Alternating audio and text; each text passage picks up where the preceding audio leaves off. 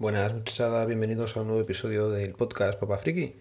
Nuevamente por aquí y hoy voy a comenzar dando las gracias a todos los que me estáis dejando comentarios en Ivos, en Spreaker o en redes sociales.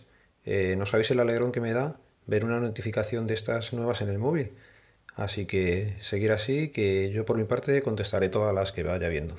Eh, también quería comentar que el otro día durante la quedada se me olvidó por comentaros el tema que tenía Pedro puesto en fotos de Google.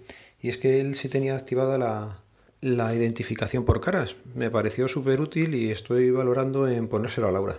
Básicamente ponérselo a Laura porque yo no tengo las fotos mías subidas a Google.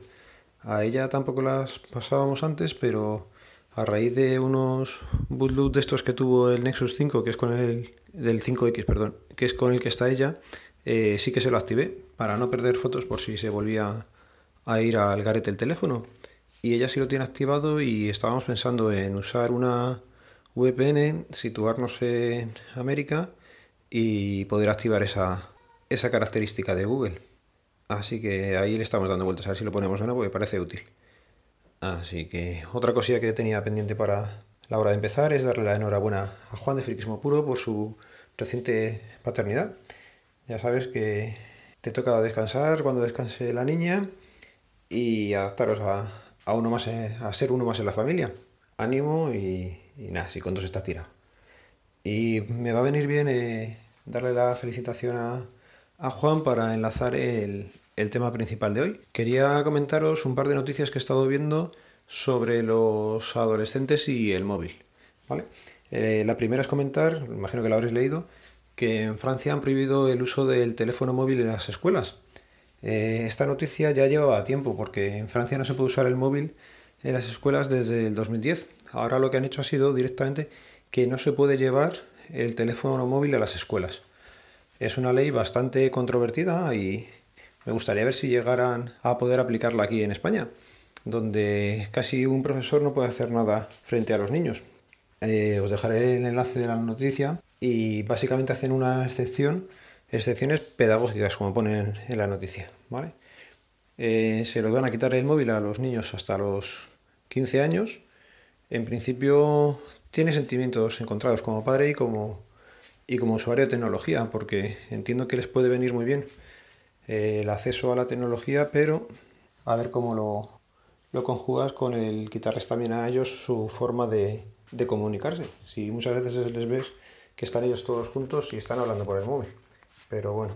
Otra noticia que os quería comentar es de la página Educación 3.0. Y hay un listado, hacen un listado de aplicaciones que no debería tener un adolescente en su móvil y te explican estas aplicaciones y qué es lo que hacen. La primera os la voy a leer en un momento. Ya sabéis que voy rápido, así que no os preocupéis.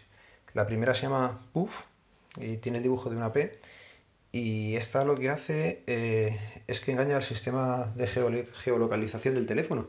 Yo, por ejemplo, a un compañero del trabajo se lo pusimos al móvil de su hijo, le habilitamos eh, la localización de, Google y así podía buscar el teléfono y sabía dónde estaba el chaval. Pues si el chaval luego le instala esta aplicación, le va, le va a estar engañando. Otra aplicación de las que comenta este artículo es Hide It Pro. Y esta lo que hace es que te muestra una pantalla secreta.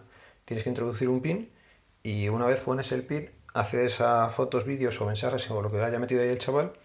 Y si fallas al poner el pin, lo que hace es hacer una captura con la cámara delantera, imagino, para saber quién ha sido el que ha intentado entrar.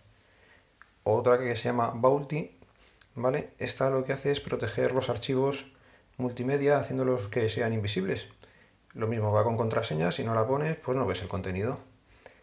Otra aplicación más que te ponen por aquí es Kik. Esta lo que pone es que no permite identificar la identidad de los remitentes. Es como una mensajería instantánea eh, completamente anónima, con lo cual ya sabéis que lo que van a hacer básicamente es decirse burradas eh, estando detrás del anonimato de la red. Hay otra más que se llama Down y esta lo que dice es que es una especie de Tinder, básicamente para los chavales. Así que se conecta al Facebook de, del chico y empieza a rastrear y si hay gente que está ahí, pues podrán hablar por ahí y decirse burradillas. ¿Qué es lo que suelen hacer las hormonas a esas edades? Pero bueno, antiguamente lo hacías pues en persona, en grupos, o mandabas al amigo a, a que le dijera a la chica que de turno que le gustaba su amigo o lo que fuera y ahora pues ha cambiado y usan la tecnología. Así que, y esas son las aplicaciones que comentaba por aquí y haceros reflexionar, sobre todo a los que tenéis niños, el cómo les vamos a, a educar en, estas tecnologías. Mis padres no tuvieron ese problema porque no existía y es una cosa que nos vamos a encontrar los padres de ahora, o se están encontrando ya los padres de ahora con los niños un poco más mayores. En mi caso todavía son pequeños y habrá que ver cómo, cómo se gestiona todo esto. Y lo voy a ir dejando por aquí. Lo único, o ya lo último que iba a comentaros, y muy brevemente, es que he terminado de ver la segunda temporada de Westworld.